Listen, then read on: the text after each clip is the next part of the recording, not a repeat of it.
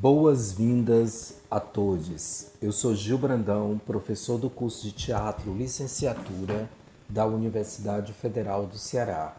Estamos aqui para uma conversa, um encontro sobre práticas de teatro de grupo no contexto histórico da cena teatral brasileira.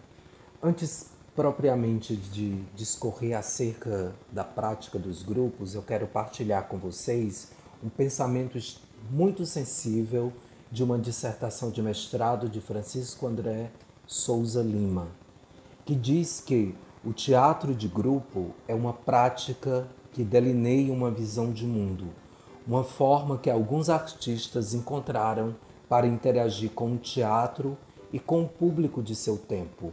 Uma filosofia marcada pelo encontro, encontro de ideias, de desejos, sonhos, de tensões entre individualidades e alteridades, hierarquias, utopias e necessidades que se assemelham ou se complementam, encontros que resultam em poéticas e teatralidades das mais diversas.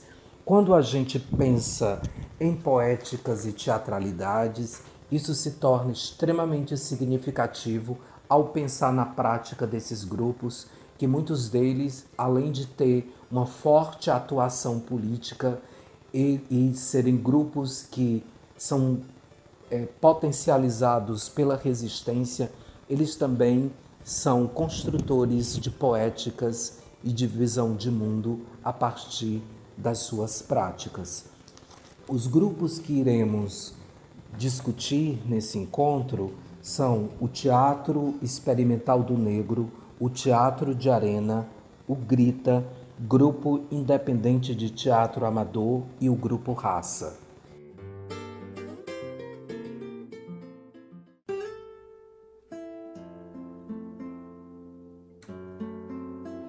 O modo como iremos pensar a prática desses grupos tem como ponto de vista uma reflexão, uma análise histórica. O teatro é uma obra de arte efêmera e é sempre muito complexo adentrar numa análise propriamente dita acerca dessas práticas que já se deram em determinado tempo e espaço de uma sociedade. Para isso, historicizar a arte do teatro é sempre um desafio, pois é uma arte, como eu falei, efêmera, materializada experienciada num instante de encontro, de partilhas, de tensão e de diálogo com o espectador. A nossa busca de historiadores, de analistas, para compor a cena, reconstituir a cena depois da cena, que foi vivenciada pelos atuantes e espectadores, elas nos vêm no processo de estudo em forma de fragmentos, quando colhemos as entrevistas dos atores, dos encenadores, dos espectadores e também das imagens fotográficas e audiovisuais. Através dessas partes, desses materiais, o historiador monta a sua narrativa, tece escolhas ou mesmo é tomado por fontes que falam expressam essa materialização.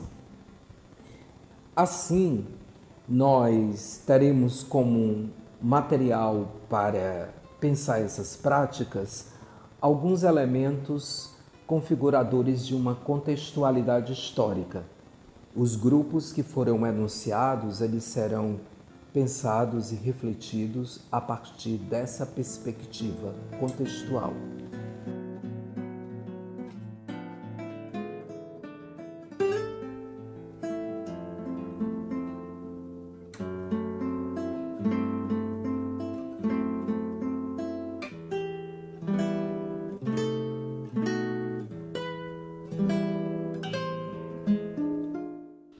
Lembro do número de pessoas que vinham me aconselhar para que eu não fizesse isso. Não fizesse, não pusesse o nome de negro aí, porque aí eu ia fazer com que a iniciativa se malograsse antes dela se concretizar, antes dela ser lançada. Eu ouvia no ouvido e passaria para o outro, porque realmente, nesse ponto, eu fui muito firme, muito convicto. Tinha que ser teatro negro, tinha que ser teatro do negro.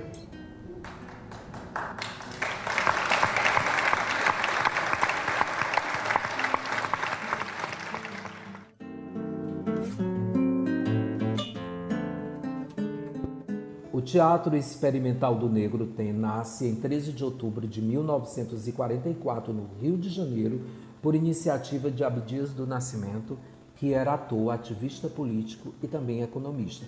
Ele vem, ele surge com a proposta de valorizar e demarcar socialmente a herança cultural afro-brasileira, de demarcar a identidade e a dignidade do afro-brasileiro por meio de processos de formação, de educação na cultura e na arte. Ele tem como uma das bases dos seus projetos educativos para de alfabetização para a população negra que se estendia para além da formação de elencos. De modo que, num país que os, as personagens negras eram interpretadas por atores brancos, a inserção de atores negros nos palcos se tornava urgente e necessário. E o TEM vem com esse propósito, vem com essa, essa proposta de inserção de atores negros e negras no palco brasileiro. E segundo o antropólogo Júlio César Tavares, o TEM é um, eminentemente um teatro de intervenção. E seu signo mais relevante foi de ordem pedagógico-política.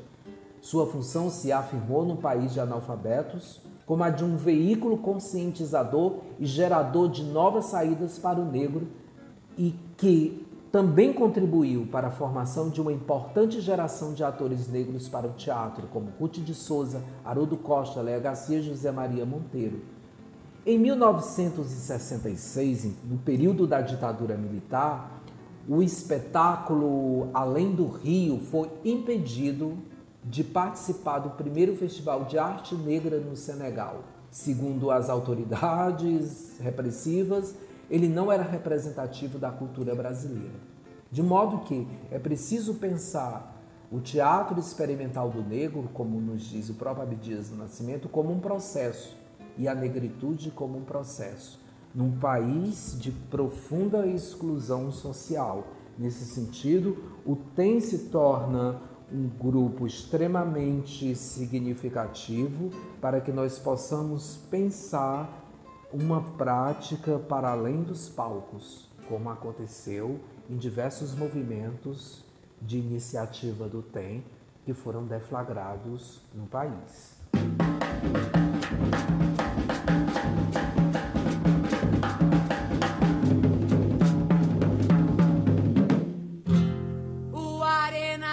História pra você ouvir gostoso.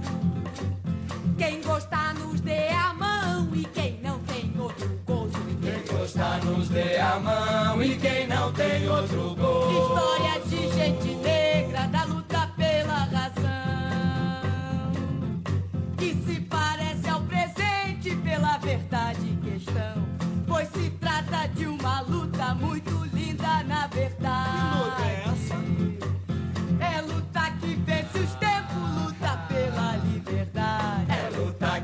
vence os tempos, luta pela liberdade. A história que o Arena conta é a epopeia do zumbi.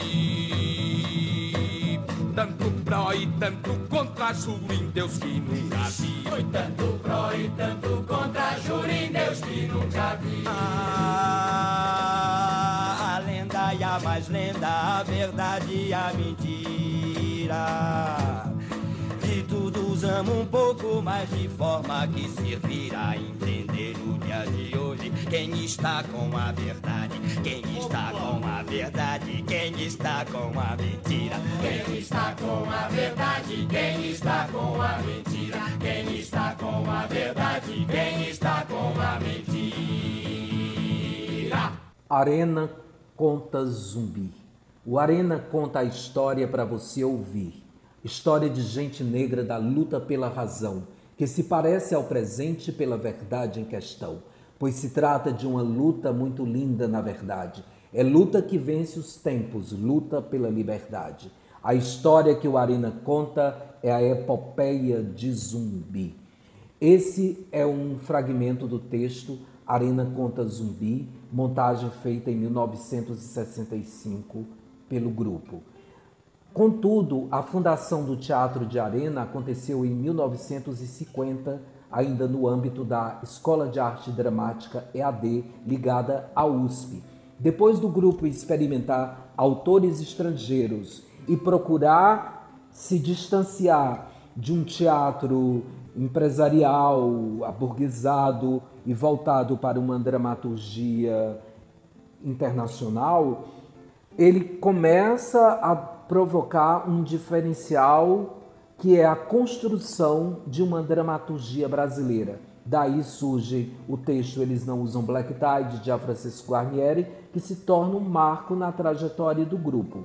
E nos anos 60, em plena ditadura militar, é, o Arena monta Arena Conta Zumbi, que é uma montagem que faz uma junção de experimentação estética com a temática social e política e coloca em movimento a criação do sistema Coringa de Augusto Boal, que será aprofundado em Arena Conta Tiradentes. Em Arena Conta Tiradentes, de 1967, o sistema Coringa, redigido por Boal, evolui conceitualmente e passa a ser aplicado a qualquer texto teatral, permitindo tanto o barateamento da produção quanto a implantação de proposições estéticas ligadas ao modo épico e dialético de expor a trama. De modo assim que durante quase 30 anos, o Arena torna-se um grupo de fundamental presença no teatro brasileiro, inclusive influenciando diversos grupos pelo Brasil, como aconteceu aqui no Ceará com o Grita, grupo independente de teatro que traz esse foco em uma dramaturgia brasileira, cearense e de cunho épico e também de temática social e política. Tem dias que a gente se sente como quem partiu ou morreu. A gente estancou de repente ou foi o mundo então que cresceu? A gente quer ter voz ativa no nosso destino mandar, mas eis que chega a roda viva e carrega o destino para lá. Roda mundo, roda gigante, roda moinho, Roda peão, o tempo rodou num instante nas voltas do meu coração. A gente vai contra a corrente até não poder resistir. Na volta do barco é que sente o quanto deixou de cumprir. Faz tempo que a gente cultiva a mais linda roseira que há. Mas eis que chega a roda viva e carrega a roseira para lá. Roda mundo, roda gigante, roda moinho, roda peão, o tempo rodou num instante nas voltas do meu coração.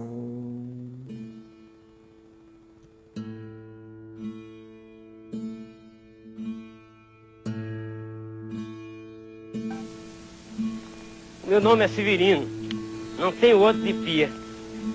Como há muitos severinos, que é santo de Romaria, deram então de me chamar Severino de Maria. Como há muitos severinos com mães chamadas Maria, fiquei sendo da Maria do final de Zacarias. Inicio essa breve reflexão acerca do grupo independente de teatro amador Grita, que montou esse texto nos anos de 1970 em Fortaleza, Morte e Vida Severina, de João Cabral de Melo Neto, dirigido por José Carlos Mato, um ativista do movimento de teatro amador na cidade de Fortaleza e que era professor de História do Teatro do curso de Arte Dramática da UFC. O Grita, que tinha como uma das suas práticas o comprometimento com a linguagem e as causas populares.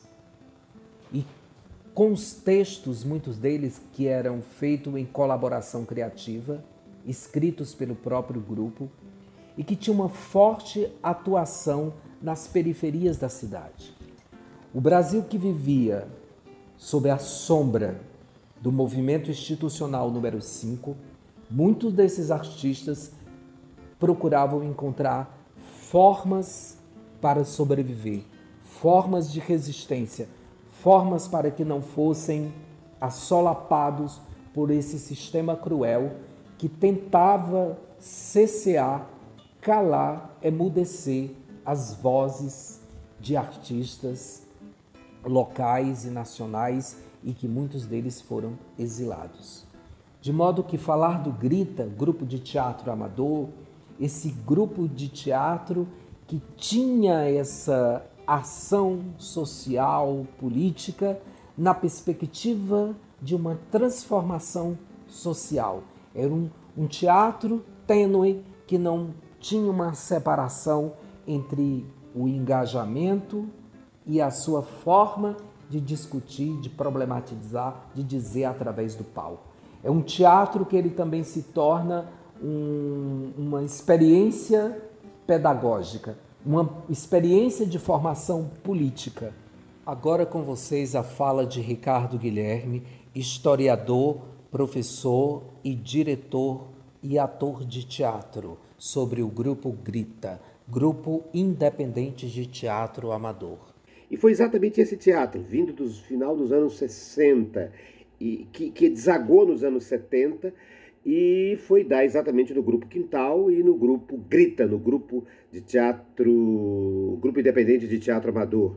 São os dois grupos que eu lhes trago aqui como, como exemplo, porque são grupos que têm essa, essa vocação de política militante, né, de esquerda.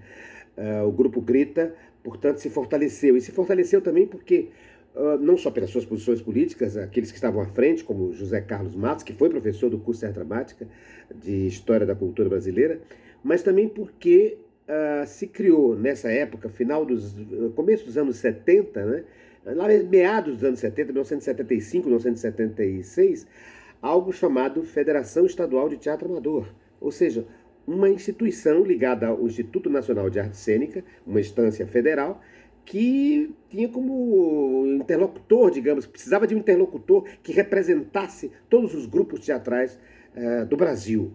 O José Carlos Matos, inclusive do Ceará, não é? foi presidente da Federação, da Federação Estadual de Teatro Amador e depois da Federação da Confenata, da Confederação Nacional de Teatro. Portanto, ele teve uma liderança enorme e participou aqui de vários espetáculos. Eu citaria aqui o Fala Favela, uh, No Reino da Luminura. São peças que, inclusive, algumas delas foram, foram proibidas pela censura exatamente porque tinham esse, esse viés. Isso fortaleceu extremamente é, esse viés de esquerda, fortaleceu, e o fato de termos um grupo, é, uma instância política né, de atuação do movimento de teatro amador do Brasil, é, tudo isso fez, criou um ambiente, um clima favorável aqui ao teatro de grupo, à democracia nos grupos, à organização uh, oficial, burocrática, né, uh, de personalidade jurídica dos grupos, e fomentou a realização de um teatro de militância, que não se circunscrevia apenas a apresentações uh, nos teatros, mas nas escolas, nos sindicatos, na rua, enfim, em todos os ambientes em que teatro e política tivessem uma, um encontro, uma convergência para enfrentar a ditadura e para reafirmar valores não é? e, e a inclusão de um novo público na relação dos, dos grupos com a cidade. As cicatrizes, as marcas ainda continuavam presentes nos corpos dos brasileiros em plenos anos de 1980, vivenciados por mais de 20 anos de ditadura, mesmo com o processo de redemocratização, a anistia, os palcos ainda estavam num estado de profundas marcas e o povo brasileiro desejoso de transformações sociais, políticas, e para isso a sociedade organizada começou a instaurar o movimento da luta pelas diretas já. Se a década de 70 foi de um teatro de forte engajamento político, de trabalhadores, de estudantes, o teatro nos anos de 1980, o ativismo também se deu a partir de experimentar novas linguagens, novos gêneros. Na cena de Fortaleza, um dos espetáculos que demarcam essa transição é Não Verás País Nenhum, a partir do romance de Inácio Loyola Brandão, que vai discutir a degradação ambiental que está se dando no país um tema que está sendo bastante atual nos dias de hoje, que nos reforça a rever determinadas posturas nossas. E um grupo diferenciador também nesse período é o grupo Raça, liderado por Arthur Guedes, um estudante de psicologia e radialista que monta Eu Sou Vida, Eu Não Sou Morte e a separação dos dois esposos de Corpo Santo, o espetáculo intitulado Corpo Santo, o Tango, José Joaquim de Campos Leão, um autor do teatro do absurdo que era pouco conhecido na cena de Fortaleza. O diferencial também do grupo Raça é de fazer experimentos em bares, trazendo o musical, a dublagem, a, a brincadeira, a paródia, a irreverência. Era a marca do grupo Raça, que também demarcou um diferencial interessante na construção da dramaturgia autoral de Arthur Guedes e na revelação de vários atores atuantes para a cidade, como Marta Aurélia, Gonçalves da Silva, Haroldo Aragão. De modo que é interessante rever esse grupo na perspectiva de perceber que a atuação, o ativismo, os temas trazidos pelo grupo Raça eram de forte problematização existencial, mas que não estava dissociado das questões sociais e políticas do momento.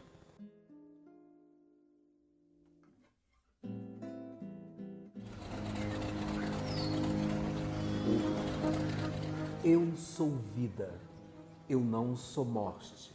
Esta é a minha sorte, esta é a minha lida. Fragmento de Eu sou vida, eu não sou morte, de Corpo Santo.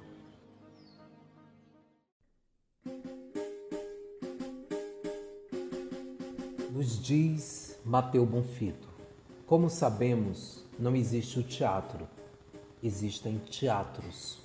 Teatros muito diferentes entre si, que se utilizam de diferentes matrizes no processo de criação do próprio fenômeno. Há teatros que partem do texto dramático, outros de imagens coletadas, outros de experiências vividas, outros ainda de técnicas já constituídas. Esse breve relato, essa breve reflexão acerca de práticas de grupo no teatro brasileiro é a porta de entrada para que nós possamos adentrar em outros horizontes de estudo de leituras e de conhecimento acerca desses grupos.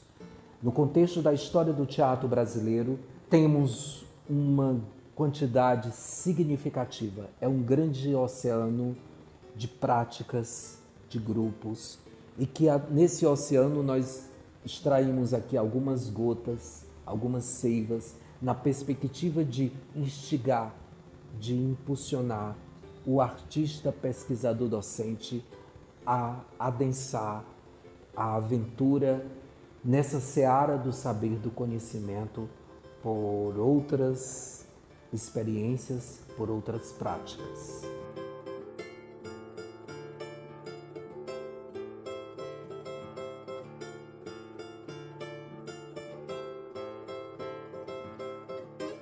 Pesquisa produção e locução Gil Brandão. Técnica de áudio Souza Júnior. Coordenação Juliana Carvalho. Realização Teatro Universitário Pascoal Carlos Magno. Curso de Teatro, Licenciatura, Instituto de Cultura e Arte, Universidade Federal do Ceará.